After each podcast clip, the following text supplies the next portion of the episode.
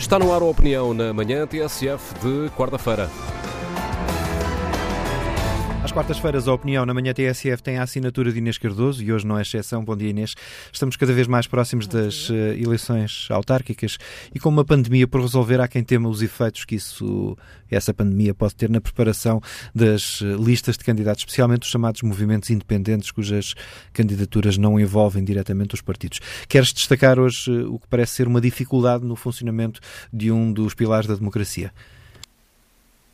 Precisamente, nós até quase nos esquecemos que vai ser um ano tão importante, uma vez que as autárquicas movimentam uh, muitos candidatos e, sobretudo, representam poderes que estão muito próximos dos cidadãos e, portanto, que desempenham um papel essencial no funcionamento da democracia. Eh, estamos tão mergulhados na pandemia que por vezes até nos esquecemos de todo esse mundo que continua a precisar de girar. A Associação Nacional dos Movimentos Independentes contesta a lei que foi aprovada por PS e PSD no ano passado e que continua a considerar que a Procuradoria-Geral da República deveria intervir fazendo a fiscalização sucessiva do diploma Uh, já considera que há alguns aspectos que violam uh, a lei e a igualdade de oportunidades. Uh, há várias limitações que foram introduzidas por esta alteração à lei eleitoral autárquica.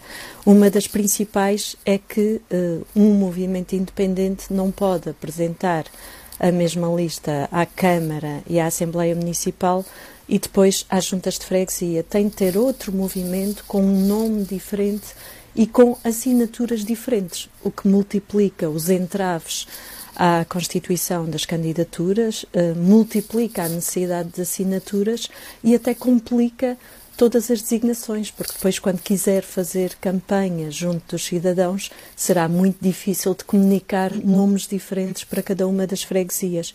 Esta limitação tem, além disso, implicações no próprio financiamento destes candidatos. Isto porque as subvenções são pagas em função do número de eleitores um, na Assembleia Municipal. Uma vez que uma lista para uma junta de freguesia não se pode candidatar a uma Assembleia Municipal, automaticamente isso representará um obstáculo a ter acesso a essa eventual subvenção.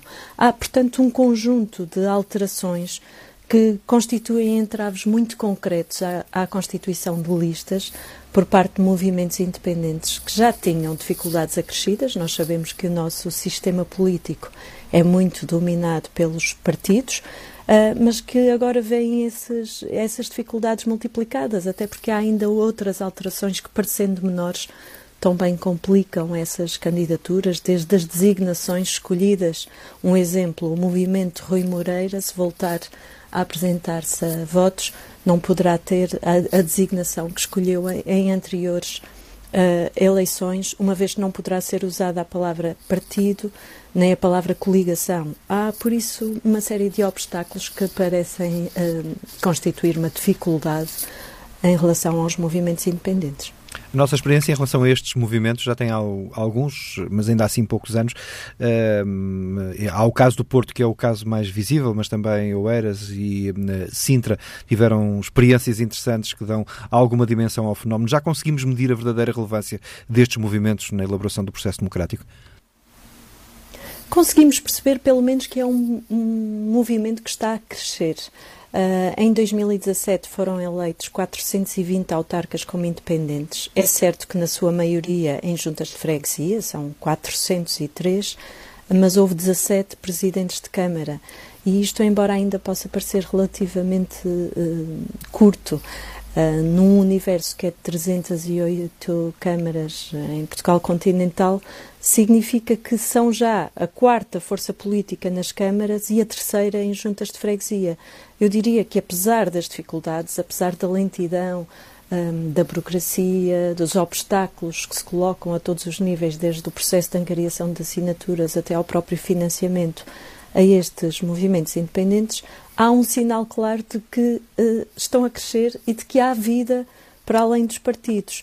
E parece-me essencial consideremos que num país em que falamos tanto do déficit de participação, das dificuldades em uh, exercer de uma forma mais plena os nossos direitos e deveres de cidadania, num país onde muitas vezes dizemos que o sistema político uh, está muito dividido em, entre os mesmos partidos, está já relativamente envelhecido, é sempre bom perceber que há margem para a novidade, para o crescimento de outras formas de participação. E, além destes movimentos independentes, eh, convém recordar que em eleições recentes eh, estão a surgir novos partidos e novos movimentos. Nem sempre com as melhores novidades, mas isso já seria outra discussão. O que é importante perceber é que há espaço para apresentar novas ideias, novas propostas e para alimentar novas formas de participação. E isso é extremamente importante para a saúde da democracia. Inês Cardoso, a opinião às quartas-feiras na manhã TSF.